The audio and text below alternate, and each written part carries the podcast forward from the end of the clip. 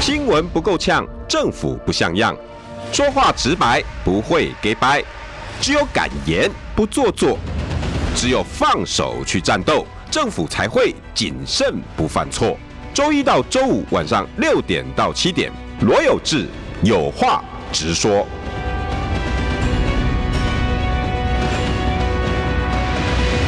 新闻不够呛，政府不像样。欢迎收听中广新闻网有话直说。大家晚安，我是罗有志。今天邀请到的是大家喜爱的立法委员李桂敏。有志好，各位听众朋友，大家晚安，大家好。你这次没有在不分区里面？没有，有没有点失落感？不会啦，因为那个反正两次了。呃，不是，倒不是因为这样的原因。是是的意思没有，没有，没有，因为我没有，我对可以可以，但是规定它是不能够连续两次。对对。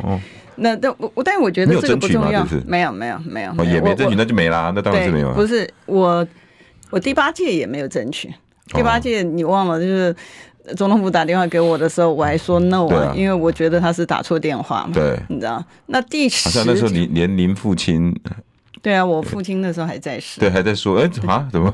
对啊，他讲说，你怎么可以拒绝呢？但我说已经拒绝了。我记得你还在节目讲过那段。对对，我在讲，我对我说我我已经拒绝了，因为本来我也不懂政治嘛，哈。啊，搞就对你小以大义了。哎，对他觉得这个是因为他是上一辈，所以他这个传统的概念，他就认为说，哎，这个是光耀门楣的，嗯，这个事情。然后第八届的时候，其实我觉得我还蛮幸运的，因为第八届的时候我就认识的，呃，以前嘛，因为我。处理都是国际案件，嗯，所以我跟这个国内的政坛呢，其实是几乎是没有接触的，嗯。那我认识的这些的政治人物呢，都是在我第八届当呃立法委员的时候认识的，哦。然后呃，当然那个时候马总统是希望我们当成他们的有点像影子内阁，哦，影子内阁。对，因为那个时候他希望我去的原因，他是认为就是说，呃，这个我们的跟快。还有国际对国际的部分呢，因为他希望台湾能够上这个国际舞台，然后可以跟这个呃外国人呢能够平起平坐嘛，哈、嗯。那也也希望就是能够都有被赋予专业任务的，哎，对，都有那期的对第八届对第八届嘛，呃，不是移民是下一届第九届对第八届的时候是那个呃玉敏玉米桂敏是我玉米 玉米我在我心里面想着玉米看着桂敏。玉玉米嘛，对不对？玉米，然后玉兴，啊，杨玉兴，对啊，然后对，然后那个邱文燕啊，他是环保，你知道，然后陈碧涵教育那一届出来的时候，基本上来讲，那时候专业感十足，对。对，而且而且我漂亮，而且我们第八届的不分区的委员，我们感情好到不行，我们到现在为止都还有联系。然后每一次就是呃有任何的这个活动啊，就是像上次那个呃这个王院长那个成立的这个挺侯这个大会，嗯、就所有的委员不是来了一百多位嘛哈，就是我们的感情很好，不打紧，互相抠。呃，我们是真的感情很好，不是那种表面上，因为每个人有每个人的专业，嗯，然后。其实那个时候我还记得，那时候那时候这个党团还很紧张，他担心我们是一个次级团体，但我们不是了哈。然后那个时候也跟很多的这个政务官呢，就是认识，然后也呃有联系，然后因为彼此尊重的关系，然后私下的情谊也很好。像呃我你知道我有个节目是国政急诊室，对不对？我知道。我们的就包括不管不管是刘兆玄。哎，对，不管是刘兆玄刘院长啊，然后呃毛志国毛院长啊，陈冲陈院长，还有各个部会，包括洪源部长啊，哦、就是呃所有的我其实都是在我第八届当不分区的立法委员的时候跟他们认识，哎，认识的，认识了之后。对，认识了之后也发现彼此嘛，哈，彼此人跟人之间就是这样子，彼此的尊重，然后彼此的珍惜啊，这一份的那个情缘嘛，所以呃，就是，然后他们是真的。你你发现就是说，这国民党真的是人才济济了。嗯。然后呃，这些的人，你看，不管是刘兆玄那时候只是理个头发，被骂成什么样子，然后他八八谁在那个是。对啊，然后他他卸任之后，然后他不在这个政坛上面，他也不会觉得就是说，哎呀，很委屈啊什么的，也没有。哦，就是我们有这个机会能够。呃，提供我们跟我们是同事哦，这样子吗？对哦，因为十年了，对我我们就说我们有这样的机会能够服务人民，呃，这个是我觉得也是我们有一个学习的机会，有一个成长的机会，然后有一个机会认识这么多这个优秀的人，其实我们都非常非常的珍惜。我们到现在为止，你看像我的节目，大概别人要不动，但 我应该都还还可以，就是因为彼此之间就是。各自有各自专业点，那你对于这个宏源部长也非常非常的这个赞赏嘛？可是他现在长期跟我节目请假了。为什么？因为照照理说，贵民委员隔天就是部长，我都把两位就是非常专业的官员、立委放在一起。然后我想说，连续两天让观众、听众享受那种专业论述。嗯嗯。呃，我我不知道鸿源部长方不方便我讲，因为我没有我们这有话直说的人啊。对。鸿源部长说他看到整个蓝白和破局，嗯哼，心里面沉痛，然后嗯，心情非常不好，他想要沉淀几天。他说到选举前，他都让他休息吧。因为他看到很多东西，因为如果你跟部长聊过天，你就知道他那个那个那个远见跟那个高度已经到了对一个一个境界了。我跟他还是有这个互动，我们明天会吃饭。你你你你问问，帮我安安慰他了，因为我晚辈我也不好意思跟他讲讲太多的。没问题，没问题。我只能跟他讲说，部长我完全理解，对，你就休息，对，剩下的就交给我。对，因为其实哈，部长来来我这个节目，他当他当时。他等于是等于是他他他其实也挑节目，你知道吧？哦，不，他不是说来，他不是所有的，我知道啊。所以所以他肯来，他肯来上我的节目，这我对主持人很肯定。对对对，我也真的很感激。我那个时候三顾茅庐，就一直打电话，透过很多朋友找他，然后说如果这是谁啊，类似这样也没有。然后他就后来他就他就像考试一样，你知道吗？他很博学多闻，他寄了三本书给我看，而且他还他歌唱的非常好。是，嗯，哇，然后然后寄了三本书给我，然后他就是想说你先看吧。那我就好，我就真的把它看完，而且看好好几次。然后如果我带书给你看，我上面那个红那个小小条条啊，标标了到处，好像我在以前在大学上课一样，你知道？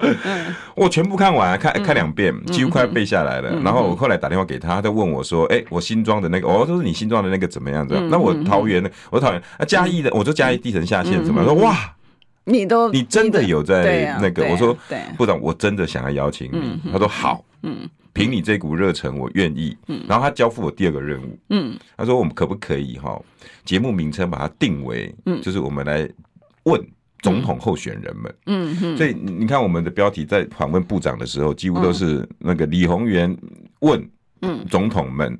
这一集是要问能源，嗯这一集是要问台积电下一个是什么，这一集要问的是教育的下一步。然后他跟我讲说，他希望在十月份，嗯，把这个。出成有声书或者是出版社，嗯，然后他要一场一场开记者会，然后问当时已经出炉的总统候选人，嗯，你想要做什么？嗯，你面对我罗李鸿源问出了十五个问题，十五集，嗯，你们要做什么？嗯，然后甚至还要再做出一个平台，嗯，然后邀请这些总统候选人上台去辩论，嗯，就不要想就只是一月三号到八号的这个，他说平常就要辩论，对，那这个辩论我提早一个月会给你们题目，对，他的整个布局跟他的想法。是，你知道，贵民，我真的好感动。对他，我知道他在他做这个布局之前呢，其实他还有下乡了。对啊，因为我我我也有下乡嘛，哈，我们不同的那个，那呃，他我我有跟他，他爱这块土地哦。对，而且我我还有跟他分享，就是说，我们通常哈，如果不是接触到第一线的。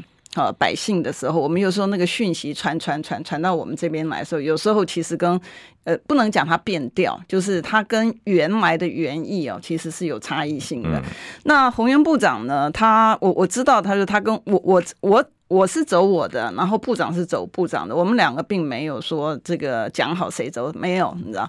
但是呢，就是他的想法跟我的想法在这个上面来讲，其实蛮雷同的。他为什么会直接下乡的一个原因呢？这是他跟我讲的了哈。他为什么直接下乡？他就是要听到第一线的需求，而不是说自己在脑筋里面觉得在宫廷之中，呃呃，对，不是在脑筋里面觉得说，哎，老百姓需要什么？不是，就是实际上面去接触第一线老百姓，然后我们。才知道说他真正的需求，他希望政府帮他做什么，他希望官员帮他做什么。嗯，所以那个时候呢，我们呃其实各自有走各自的那个，然后我们彼此之间也有分享一下，就是说，哎，真的耶，我们真的去跟第一线的这个民众接触的时候，我们听到的跟我们原来哦就是间接得到的讯息是不一样，所以他才他也才跟我讲说，哎，这个我们应该要这个看什么时间呢？是应该大家。都应该要做这个事情哈，能够让真正的民意可以展现出来，那我们才知道说政府做的事情到底是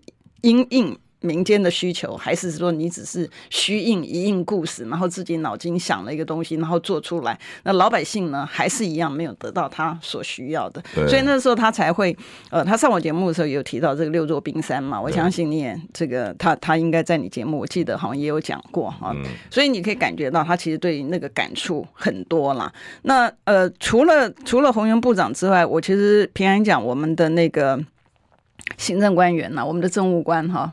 不是现在的哈，就是呃过往的这些政务官，他们真的水平真的是非常非常好。嗯，而且我想说，我每一次啊在访问他们的时候，每一个不同的人，然后我就跟我助理讲说，我说我每次访问他之后，我就觉得我上了一课，而且他们讲的不是那种就是随便的、很肤浅的，不是。他们非常爱访问这些，哎、对，包括您呐、啊，还有就是几位，嗯、你们几位，谢谢我每次。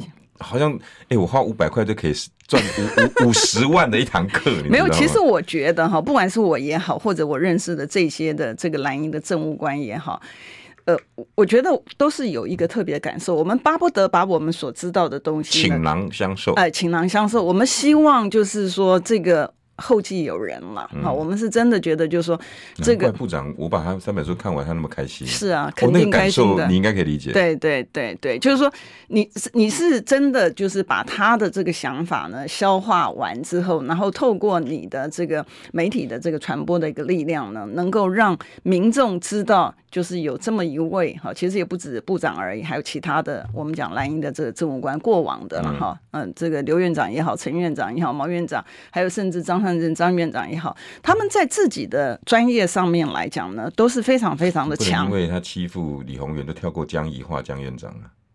哦，对对，我还没访问过他，所以我我我我现在讲的人都是我跟他有直接接触。然后就是我不是为了恭维他们什么，是因为我跟他们有直接的接触，第一线，所以我知道。那江宜樺是因为我没有访他，所以我我也应该也不需要了。我不知道，对他的贡献度似乎不太高。哦，没有开玩笑，我开玩笑，我开玩笑，我不是我不是故意跳过他，我是真的，因为我没有访问过他，所以所以我我没办法讲。你试着访问看看。哦，OK。对。不过我我说实在。我我我也我我们就闲聊了哈，嗯、我觉得也像像嗯这几天的事情，呃，我不是在我不是讲那个，我是说包括今天吴心凌的事情哦，大家在我知道今天我本来要要要谈论这个，但是委员就跟他的助理讲说这个就可以跳过了哈，但是我其实不是要，没有啦，你真的要谈也可以谈啊，我不是，我意思是。我我对于那种吵吵闹闹一点都没有兴趣了，嗯、我真的一点兴趣都没有了。嗯、我我我已经跳脱所有的东西了，我根本对什么蓝绿白一点感情都没有。嗯，我已经。没有这种什么，我也没有。我跟你讲，我觉得真的好。可是在，在在吴心怡这件事情的时候，嗯、我站在我媒体的角度，因为这是我专业，嗯，就你们有你们的专业，嗯、那我的专业就是媒体。对，我我我我看完报道，我觉得哇，吴心怡怎么那么傲娇，小公主，十恶不赦，怎么在骂这个东西，呛这个东西，了不起啊？你要得罪媒体啊？嗯、我我老实说，我本来看到标题，我跟他们的观念是一样的。对，那我早上，哎，委员不好意思，我耽误你时间可以吧？我们就闲聊，你是我吗？对，你你委员指我吗？闲聊可以吧？当然，我觉得 我上次那集我已经被被那个网友 K 惨了，你知道？所以对，但我我抱歉，抱歉，不会不会不会不会。但我觉得我我觉得我为什么我喜欢上你节目呢？就是什么东西都可以真的坦诚，真的是啊，呃，都可以坦诚。中广我也喜欢，是因为对我已经监督我老板七天了。他他他虽然心里面是应该就硬哎，可是他也没有开除我。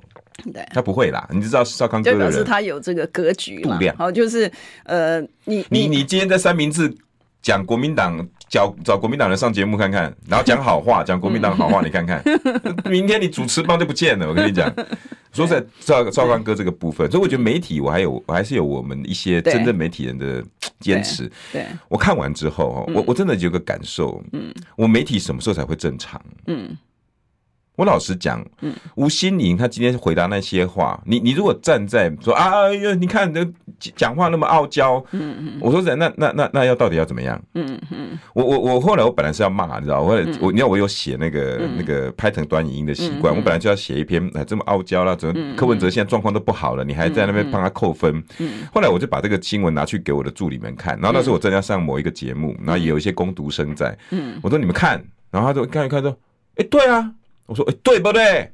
很、很、很、很那个吧，帮柯文哲扣分吧。他说，不是啊，他讲的哪里错了？我说啊，他说你，我我在这边打工，我从来都不用跟我爸妈讲，为什么搞不搞搞什么东西？连哎、欸、几岁了？我说他四十四岁还是四十五岁？嗯，那么选个副总统还要跟他爸妈讲啊？还要跟他讲？我说，哎、欸，嗯，有道理啊。你你呢？你呢？是啊。哦，我来你这边打工，我也没有跟我爸妈讲啊，我只是每天告诉他我我今天开得很开心，他他在乎我开不开心，你自己决定。我说哦，啊啊你呢？不是啊，啊啊不然呢？啊我今天吃早餐还要跟我爸妈讲吗？啊还有一个大人他的决定要经过另外一群大人的同意。我说怎么只有三个？不对不对，我赶快再去问其他的，你知道吗？然后我把整个影片给他看，然后后来他那个那个工读生，这个那个某个节目工读，他一看完酷哎、欸，我说酷的意思是。这个才叫真正的人嘛！你真正人，我每天在那边 gay 掰，我说哇，我到现在没问到一个骂他的，我说怎么回事啊？然后我再回去看传统媒体，大家骂声连连，然后再再继续问年轻的，每个人说很棒啊，OK 啊，反正就该这样子啊，要不然呢？完全是两个世界。然后我会又去问我一些外国朋友。因为吴欣莹她里面她其他习惯是国台语与英语交杂，她的英文当然是最好了，没话讲。然后接下来应该是她的台语，台语。啊，她台语讲的非常好。因为行宫家族啊，家族啊，阿公主，他在公闽南部公啊金嘛，也是小时候听到大的。嗯哼，我我我一我我我我真的发现，后来我去问那些外国朋友，我的那个我说，哎，吴欣盈外国长大就就讲，他说我跟你讲哦，嗯，说实在的，你知道这句话是。我们我们在外国长大的小孩的大忌，我说为什么？嗯，你知道外国小孩长是不在十十五六岁就不再跟父母嗯连在一起了，你知道吗？我说好像以前我没出国，嗯，然后他说。这个是他吴心盈从以前十十五六岁到现在的观念。嗯，所有外国的小孩认为，只要有人你到超过十八岁还牵扯到爸妈，他说你有没有看过？哎，他还给我举个电影，他说你有没有看过个电影？那那种二十二岁还在家里面打电动，然后那个那个人家进来就会说，You still live you with your parents？这样对，那你还在跟你爸妈住啊？类似这样。那旁边就在打电话说，哦，这个人家，嗯，我说。二十二岁跟爸妈住很正常，我们三十二岁、四十岁还有跟爸妈住，他说在国外是不可思议的。你只要跟跟他扯到爸妈说或者什么说，他说，嗯，你就是一个，嗯，怎么讲，嗯，loser，嗯，那种整个盖上去，然后大家就会很，有的会打架的，在校园学校里面有的会打架的。哇，我整个回来看传统媒体，我们还是在不断的在上面是讲这种，然后不断的去去丑化他，然后。我说的另外一个方面就是我们记者，我我我说实在的哈，我我真真心哈，借由我跟委员在访问的，我我希望不要再看到有记者拿着手机在帮帮你公司问问题了。嗯，我真的要这么说，你有访问李桂敏、访问罗有志、访问我们这些人，你在拿着手机问，我跟你讲，我会请你出去。请问一下，今天是手机访问我还是你访问我？嗯嗯。不管是律师，不管是记者，我们两个的行业，我都是要消化过我自己。我今天还出去采访这则新闻，嗯，这则新闻里面有百百分之五十以上是我个人的意志，嗯，尽量的客观，相对的主观。然后我我我用我自己采访，然后技巧得到这则新闻，不是我手机里面长官叫我问问题就问这些问题，我真的会觉得我很。我很我很对不起现在的媒体界，我我我到底留了什么给这些后生晚辈们？我我我我好像我带出来的这些记者，现在都还在各台当中阶主管吧？我带出七十八个记者，现在有十六个、十七个在当长官。我请问一下，你是不是也给给你的记者？你要问什么？然后 list 给他，叫他问。我想请问一下，从你当记者到当当你长官，有志哥有这样子对你下过指令吗？你怎么会拿着问题，然后他看着手机说：“请问第一、第二、第二、第三、第四，你好像没有灵魂一样。”哎，你就针对别的人问说：“吴欣莹是一个什么小公主，要经过爸妈？请问一下主委委员，你是不是需要要经过你爸妈同意？”这个不叫问题，你知道吗？我想李律师如果到 到法庭上问问这种法条上的问题，你今天一定输的啦。那我们记者每天在问长官要给你的问题，你在采访上、你在新闻上，你的格调就输了。这个东西没有经过你的咀嚼、润那个、那个、那个吞咽，没有经过你的消化，怎么会变成你的养分呢？我不认为这叫工作，我认为这是一个，这几个 job。你今天有来来上班，如此而已。我我真心的看到吴欣盈的这个，这包括之前的中天记者去追人家，你不要跟我讲，因为是白的，因为是绿的，所以他应该要被追。我们蓝的才是高尚的，绿相对的嘛，绿的也是嘛。那这蓝绿的媒体一定要画的这么明显嘛？白的蓝的弄绿的，绿的弄的啊，都是 OK 的。你是记者哎、你不是人家的使使记使徒哎、你要有自己的格调。追受受访者，我想请问一下，我从以前年轻到现在，我哪一个你们现在还当长官，哪一个我教你们要追的？你告诉我，什么时候有资格跟你们讲跑起来？跑新闻不是真的跑起来，是用脑袋，用你的采访技巧。我们教过你的六个六个六个姓，然后还教过你其他的其他的各种技巧，有你有没有学着？没有，你学的只有手机，一打开就开始问长官给你的十二道问题，然后把人家激怒。是吗？我我不知道啦。我我期勉哦，在这样子的总统大选里面，可不可以让很多的真实面出来？我们台湾太需要了。为什么我会让委员、让部长、让这些真的高端的专家，让我在这边畅所欲言？对不起，我还是占了他时间。上上次也占了太多，因为我真心的希望，我们应该台湾回归正常了。从蔡英文上来之后，蓝绿对决的那个那个态势，到现在要加入一个白。然后白了一出来之后，大家就毁灭它。台湾还有多少东西可以毁灭啊？可不可以 build something 啊？你不要一直在毁灭东西嘛。我们台湾需要的是建设一些东西，包括我们的人性，包括我们的专业。不要因为总统大选打到没有人性，那你把你自己的专业放在地上，让人家践踏。从吴欣盈的新闻，大家等一下下了车子，各位年轻朋友，还有开车的爸爸，你们回去看。我们这一代到底做错了什么？我关心国事、家事、天下事，但更关心健康事。我是赵少康，推荐每天中午十二点在中广流行网、新闻网联播的《听医生的话》。我们邀请到的都是国内数一数二的医疗权威，给你一个小时满满的医疗资讯，让你健康一把抓。除了收听以外，还要到 YouTube 频道上订阅 I Care 爱健康，按赞、订阅、开启小铃铛，爱健康三支箭，一件不能少。新闻不够呛，政府不像样，最直白的声音，请收听罗有志有话直说。好，欢迎回到有话直说。抱歉，对不起，啊，又站了来宾。是我刚才算了，我刚才有看了，站了十四分钟，没有问题啊。对不起，对不起，对不起。那今天邀请到大家非常喜爱的李桂敏委员。哎，大家晚安，大家好。外头下雨，其实蛮冷的，你知道，又湿湿哒哒的。那希望呢，我们的节目可以给大家一点点温暖。对啦，嗯，他可以去对抗外面的这个湿冷的天气。可是要温暖，也要有正向力量嘛。对，我觉得各位媒体主管真的要。可不可以硬起来啊？可不可以专业起来啊？对，所以我会讲说，像我们办公室啊，我们你知道，你都认识我们办公室很多助理，嗯嗯嗯，我们助理非常非常的这个优秀嘛。好，所以对我我刚刚前面有提到，我们除了下乡之外，那呃，其实我们办公室跟中间选民或者年轻的这个选民其实接触蛮多。就像你刚刚讲心仪的事情呢，其实真的是两极化。呃，真的是两极化的反应。呃，年轻朋友的这个反应呢，就觉得就像你刚刚讲的，酷，终于把这个。这个年轻人的年轻人的心声讲出来，然后不要这边呃假惺惺的哈。我们我们听到的一群的确是这样，没错。但我们另外一群听到的呢，就是比较年长的啊。那他们呢，其实我觉得他们对心仪的批评呢，不能够讲说是觉得呃说这个找他麻烦，不是你知道？因为有很多的因因为因为他这个呃不管因为起因其实就是徐显荣嘛，就是这个、嗯、他他舅舅嘛，嗯、你知道？那很多人会觉得说，哎。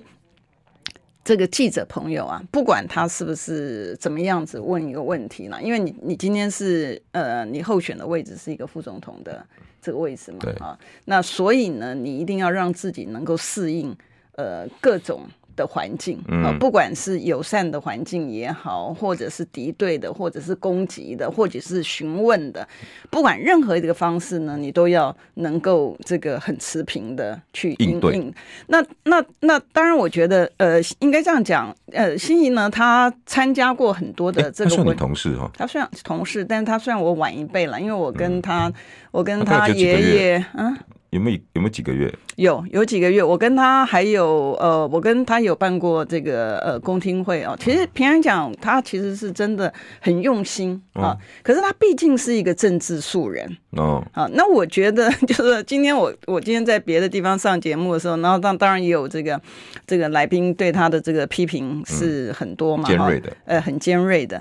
但是呢，呃，其实这个我我应该这样讲啦，他有没有需要改进或学呃学习改进的地方？我觉得要，我后来也也也也批评了他一下有关公关的东西。对，因为毕竟今天这个是民众想要知道的事情啊。那他可以呃，因因为在这种公众场合呢，跟在一般的场合，尤其像你将来在国际的这个舞台，可是大家如果去看他在国际上面的表现，其实也是蛮好的，嗯，你知道，所以所以呃，基本上面来讲，我觉得他可以再往前更进一步。可是呢，呃，他这一次的表现呢，我们我如果是我个人真心的一个想法呢，我我我认为他其实还是因为政治素人的关系，好，所以呢，容易被。哎，容易怒，对他还没有到那个，因为毕竟也还也也蛮年轻的啦，就跟我们老板一样嘛。今天对着记者就他他鬼扯，对，他妈，对啊，我们老板也是没素养哦。对，不不，我没有这样讲。然后我们回到，如果讲吴欣盈事，我觉得同时间也该该该评论同样一句话嘛。对，那那还有侯友谊也讲不要脸。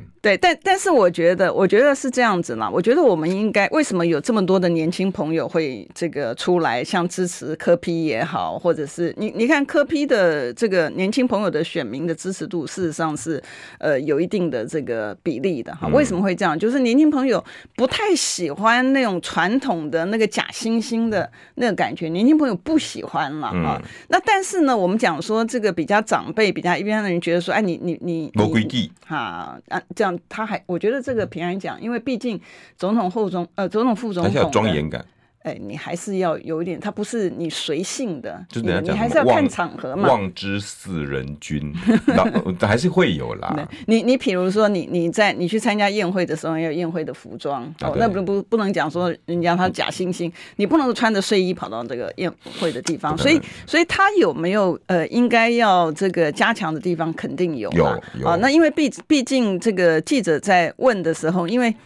因为大家可能对他的这个呃这个情形并不是很了解啊，所以呢会觉得说，要问贵民委员，对，因为你接触的这些二代也多，嗯，然后还有这些传产，然后一直起来的台湾这些，嗯，他们是不是都包括老板，嗯，你看郭台铭也是嘛，他们是不是不善于面对媒体？这到底怎么回事？因为我们一直很好奇，你知道吗？我觉得是真的是这样子，所以我我我们私下的时候，你你跟他们在一起的过程，他们是不是这一辈子没有在？做这种事的，对啊，也就是说，你平常我我们在企业界的话，其实做事情是非常讲究效率的啊，就所以你会发现，就是说，我们开会的时候也不会那种漏漏等，然后也不会那个呃那个就是说客套话。一缸子，我们不会，我们就直接 cut，直接到这个问题的这个核心的部分，然后再用。哪怕是你在开那个专利会也是，不用话说从头。哎，不要啊，那那谁有那个耐心听你讲的东西？你一定要先把重点先讲出来。老板，今天这个官司的重点是一二三，对，那可，可以就做。哎，对，那嗯，他的优缺点是什么？你要讲要讲，你不是说做出来的时候就老板说你做的一个决定，不是这样子。嗯，你一定是讲说，哦，我们现在碰到什么样子的一个问题啊？那这个它的解方有一二三四，那一二三四的解方，它各自的优缺点是什么样的优缺点啊？然后从我们的角度上面来讲的话，哪一些的呃这个风险是我们可以承受的？哪一些的风险呢是我们没办法承受？所以，即便比如说第一方案一，它的风险可能比较高，但是呢，你是承受度比较呃能够承受。哦、你要评估给他。哎，对，你当然要评估，不然你当什么幕僚啊？哦、你知道？哦、那那大家可能观众朋友觉得说，每一次这个我的咨询，好像他就说哦，那上次是谁跟我讲说，他说桂明委员你好厉害，你每次都能够抓住那个这个问题的重心。我要跟大家报告，我没那么伟大，都是我的幕僚。嗯，我们办公室你知道吗？我们是七点、嗯、早上七点开会的、嗯、啊，然后他我们在看。我的公司们 我们是七点开会，九点。对，然后呢，我们我的我的幕僚呢，每一次我们七点的时候，他把资料全部都整理好，而且他们因为我是律师出身的啊，他们每一次的这个内容呢，我我们办公室到目前为止没有出状况的原因，就是每一次他的基准是出来的。比如说，他讲说，我上次不是提到一百零五年到现在为止，我们政府的这个预算呢，增加了四点四兆。嗯。那这个很庞大的数字啊，好，所以我们就会讲说，哎，你的依据在哪里？我们办公室的人是一个项目一个一个项目，然后去统计出来，然后下面都有我们我们不会有那个什么，他们会觉得说这个论文抄袭是很很奇怪的事情，我们办公室不会，他们在说所有东西，他都有一个出处。上次我不是咨询王美花的时候，我讲说这个呃呃台电它的这个累积的亏损呢，四千多。六千多，六六六千多亿，嗯啊，六千多亿。然后呢，还有这个呃中油的部分，然后还有台水的部分。然后那个投影片一上来的时候呢，然后部长不知道，经济部部长王美华不知道，没看过啊。然后呢，台电的董事长没看过，他说委员，你这个资料是错的。哎，我的助理就好在这里，我们还有出处，告诉他说这个是你。今年的预算上面编的，然后你可以想，我说你预你送立法院预算，你连看都不看，你就把东西送上来，哎，厉害！我们现在的行政官员 厉害，简直是匪夷所思。等一下广告回来，我们还要再谈呐。老板也很重要，老板被换掉了怎么办？二八二九三十。哎哎哎，三爷，你在算什么啊？我的剩三十万，什么时阵会到啦？中广新闻网 YouTube 频道。即将要迈向三十万订阅喽！在这里，我们有最全面的新闻，最犀利的分析。现在就打开 YouTube 搜寻中广新闻网，按下订阅，开启小铃铛，陪我们一起冲向三十万订阅吧！新闻不够呛，政府不像样，最直白的声音，请收听罗有志有话直说。好，欢迎回到有话直说。今天邀请到的是 AI。委员好，然后 然后台积电宝宝 最爱的半导体宝宝 李桂敏，哎，大家好。那再让桂敏委员把前面那段收一下，我们今天要讲，其实真的重头戏了。我说实在，这个新闻呢，台湾大概现在都被新都都被选举淹没了，这个才重要吧？嗯嗯。哎，你军乐之乱，如果你觉得好，已经够宫斗了，够乱了，这种什么国际笑话的，真的。我跟你讲，微软跟 Open AI，嗯。哇，这一段真超精彩，这个宫斗才精彩吧？嗯、而且。我跟你讲，大家真的不能走开，因为超级专业在这里。这个、这个、这个就是像讲故事一样。哦，对，这个过去很精彩吧？这七天。但我但我不知道，但我不知道说这个在国内有，大家不知道 base 在哪里。对，我我不知道国内有人关注这这个讯息耶。因为我就要大家关注。简单来讲，这个重不重要？呃，很重要。对，因为这个会牵涉到呃，我我们知道现在下一个世纪哈。其实就是现在这个世纪了，大家知道 ChatGPT 嘛，嗯、对不对？ChatGPT 里面有付费，有没有付费？但不不管怎么样子，我们讲说它最后面原来它为什么今天能够有一个 ChatGPT 出来，就是因为 OpenAI。嗯，好，OpenAI 以为是一个公司诶，呃，它是一个组织的，它它是一个组织，不能够讲说那个它这个组织呢，原来就是让大家能够把自己的这个概念哈，能够呃一起融入，然后它的目的是应该讲说它不是一个盈利的这个组织了，它的目的是要能够呃有产有有有产出有有有对。人类最有贡献的，所以它里面对于 AI 的部分 deep learning，所以你会看它原来投资它的呃里面，当然除了除了除了这个伊拉马斯啊，除了微软，微软后来不是又那个因为因为他投了很多的这个一半的吧？呃，我我我不记我没有实际上面统计它实际上数字，但这个故事真的发生的是呃，大家其实是非常惊讶的，而且在国外呢，它是一个很大很大的讯息，对，非常非常大，台湾几乎。没有流量。哦，这样子哈，几乎对，因为你今天要讨论这，我是蛮 surprise 的，的。对对，我说哎哎，台湾有人关切这个东西，我我我对，因为他他是这样子啦，我们简单讲，就是他原来呢，这个这个这个 Sam Altman 呢，他就是这个 OpenAI 的这个 CEO 嘛哈，嗯、那他就突然的，就是人家就通知他。欸、我可不可以简单的帮您带一下哈？跟听众朋友做一点点、一点点开头好了。呃，大家都知道 ChatGPT，很多年轻朋友都很爱用，已经拿来聊天啦，拿来绘图啦，拿来做什么城市那个 OK，ChatGPT 它本来的。如果算母公司，你们如果要形容的话啦，但是它它背后其实那个那个组织叫 Open AI，对，那 Open AI 它就是一个有点像非盈利组织，对，然后里面有很多的股东，好，但是其实它不叫股东啊，叫投资者，嗯，好，那里面呢包括微软，如果我记得没错，微软投投了一百一千一百亿，嗯，美元，嗯。美元哦，嗯，然后 Elon Musk 当然也有，然后很多的那种呃，下面有关 AI 的公司，很多都都有投资，嗯嗯，然后这是一个非常庞大的组织，它主要呢要发展一些 AI 的人工智慧，但是呢，为什么要要要由 NGO？因为他们的理念就是不能危害人类，对，然后希望由超然的，而不是你们这些老板，每个人都将本求利，是比较超然的一些专家，所以他来自各个领域，嗯，你可能是律师界，你可能是真的是科技界，有的还是经济部长哦，美国以前的经济部长哦，嗯，然后来管这个 NGO，嗯，那这个 NGO 呢，就是就在管这个那个 ChatGPT，嗯，那 ChatGPT 一直一直长大，他们就担心说你不要长太大，你不能长太大，嗯，可是呢，他的执行长叫做奥特曼，啊，就是等一下委员要讲那个主角被人家换掉的，嗯，那奥特曼呢比较站在那种说发展发展不用怕，我们的技术绝对可以控制得了，那两边就起了一点点的冲突，嗯，这一次呢。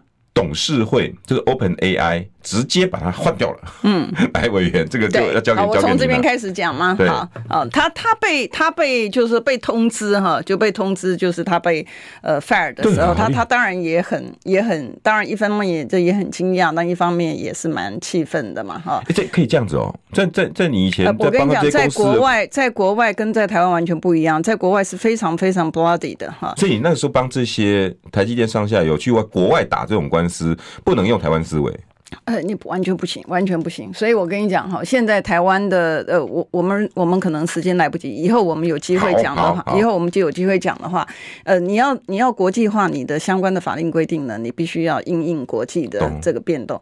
台湾的法令规定呢是相对于相相当的保守的哈。那在国外呢，因为它要竞争的关系啊，所以你你可以。不可以随时 fire 掉一个人，很可以啊。你常常会看到前一阵子，如果大家去注意这个国外的讯息，他们还有发生过，就是说你你你今天还去上班还刷，然后明天呢，你去办公室的时候，你发现你的卡刷不动。因为他把你的卡那个全部都是把把它全部都是这个从他的 data 里面消除掉，所以你你连进办公室你都不能够。是吧？国外是这样。七天以前，十五天。没有没有没有没有，国外不是国外不是这样，国外他很他就是他他是这样，他是尤其是高科技公司，他是待高高待遇啊高薪啊 high pay，但是呢，同样的，如果你的 performance，他认为说哎。不良，呃，或者是说他现在已经不需要了，因为像呃，我看前两年的时候，你会发现就是呃，很多的高科技公司国外了，包括 Google 也好，或者是 Amazon 也好，他们很多的公司呢，他都是聘用的人比他实际上面需要的人多啊？为什么呢？因为他要培育。哦，啊，他不是说你进来之后你就可以直接上手，然后你也不了解他的文化等等东西，所以他会比他，比如说他要十个人，他可能会 hire 的人可能二十个人啊，因为他要从这里面再把筛选，然后好的留下来啊，然后呃，他觉得说不符合他公司要求的，他就可能就直接出去，不像台湾，嗯，那我可以理解啊，嗯，这员工啊，对，可是奥特曼是执行长哎，这怎么可能？好，呃。这个同样，我们如果按照台湾法律规定，哎，这讲起来可以讲很久哎。他如果按照台湾法律规定的话，你今天要把董事长要把他裁撤掉，哇，那是多困难的事！你必须要开董事会，好，然后呢，你要就是你你，而且你在董事会里面，你也不能够随便的，就是没有这个呃议程里面，然后没有写明这个呃你的召集事由是要解除。解任董事长，然后你就这样做，你不行的哈。可是在美国呢，因为它最主要的原因，它一定要有它的基础啦。啊，那但是我我想讲这个 Open AI 的故事的时候，我觉得，呃，我我还是想大大家很可能不了解，说他怎么被解任之后，哎，怎么砰砰砰的又回来了？我觉得这大家可能会比较想知道，confuse 啊。对，但我要跟大家报告，真正的实情是这样子，就是他被解任之后，他当然也很气嘛。啊，但我们不讲说他气，他还是蛮沉稳。就是一个人呢，只要有本事，他是不怕的。你知道为什么他不怕呢？因为你解任他，对不对？然后他就说，他就他就告诉大家说，那我要出去另外这个找工作。哦，好，然后呢，接下来呢，他就通知这些的潜有创投也好，或者其他的这个投资人讲说啊，我现在要离开这个 Open AI 了，然后呢，我要自己去创立一个这个。我的公司，嗯啊，然后当然，就公司里面呢，也有很多人，就是因为呃，跟他也认为他这个，我觉得要讲说为什么这次呢，有几个特色。第一个，他能够很快的时间去扣这些的投资人，投资人也买他的单，认为他是一个呃值得信赖的这个 CEO，愿意去投入，嗯。然后第二个呢，在里面有很大的一个主角呢，其实是我要赶快控制时间，其实是 Microsoft。微软，嗯，微软呢，他怎么样做呢？他就说他 hire 他，他他要聘用啊、呃、Sam Altman 去这个微软，那不就公然呛下了？哎、呃，对呀、啊，然后哎，因为微软也觉得说这个整所有的整个事情，为什么他们他们事情也不知道，你知道？可是微软又不能算是人家 Open AI 的老板，也不能算股东，是，可是他他是他有投资嘛？可是他当初的协议是我你不能管我，对。可是他没有管理，可是他他可以做他自己，因为微软也成立了一个 AI 部门呐、啊，oh. 你知道？那你既然这么优，他认为他优秀了哈，那你既然这么优秀的人，你不能够在这个 Open 这个 AI 里面，那没关系啊，那你就来我这个微软。然后呢，另外的呢，他就跟这个讲说，这个你所有要离职的人啊，通通。我微软都用同样的，呃，我我记得，呃，我现在有点忘掉了，因为这事情发生有一段时间，他用比他在 OpenAI 的价格还要高的这个薪水聘用。那你想想看，这个公司里面 OpenAI 里面主要的角色全部都走光了，你对对，你你公司还能够还能够怎么样子做？有钱又怎么样？对呀、啊、对呀、啊，没你你没有用，资金没人。对，你知道，所以呢，真正的 critical 的那个是，我觉得这里面有几个重点，嗯、就是说，第一个，你自己要有本事了，哦，很重要。你自己没有本事的话，你想想看，你你人家把你直接把你 fire 掉之后，你自己没有本事，然后那个很哀怨呐、啊，什么东西，他都求爷告奶奶，对他能管什么用？他什么他一点都不管用。可是呢，你出去之后呢？你马上就吸引投资人，因为投资人他觉得说，哎，你毕竟哈，你你毕竟能够把这个 O Open AI 然后闯到今天这样的一个程度，然后你 Chat GPT 才刚出来，原来是这个三点三点零版的出来，那个时候最近已经见到四点四点零了嘛，你知道，所以它三点零，我记得那时候还有到三点五，那因为我我记得它它三点零版的时候其实是还。不太行啦，可是它出来的速度很快，因为那个时候我在问那个 OpenAI 说这个呃李贵敏是谁的时候，他不是他连错了很多次，他第一次呢坚持中华民国立法委员不是呃是立法委员没错，可他第一次坚持呢我是时代力量的党主席，而且呢而且而且而且而且而且我不是女性，因为他用 he。啊，啊，你有跟他吵架吗？没有啦，我没有，我我我只有叫他 try again 嘛，你知道，然后叫他再试试看那个是谁，然后他那他不错，你知道，他他回来的，他就跟我道歉，他说对不起啊，sorry，你知道，前面的讯息是错的，可是他第二版告诉我的是什么呢？他第二版告诉我，他坚持呢，我是民进党的不分区。我我我那观众朋友，我有把那个图啊，我都把它截下来的，因为我觉得发个脸书发个什么让我们看，因为我直接因为我。直接讲的话，大家会觉得你在开玩笑，对不对？但是我我这个是有图为证啊，对啊，有图为证。然后他在里面讲说我是民进党的这个不分区之后，还讲说我是这个呃律师工会的理事长了。然后我的这个呃对于推动的这个司法改革啊，什么东西的，你们在讲 you are fire。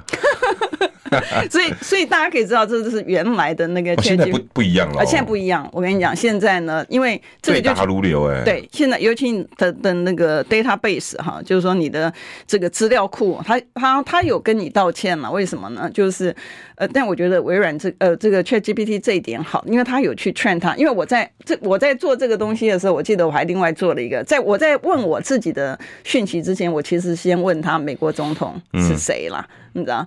那因为为什么我会先问他美国总统是谁呢？因为前面曾经在国外的时候，他有谣传说。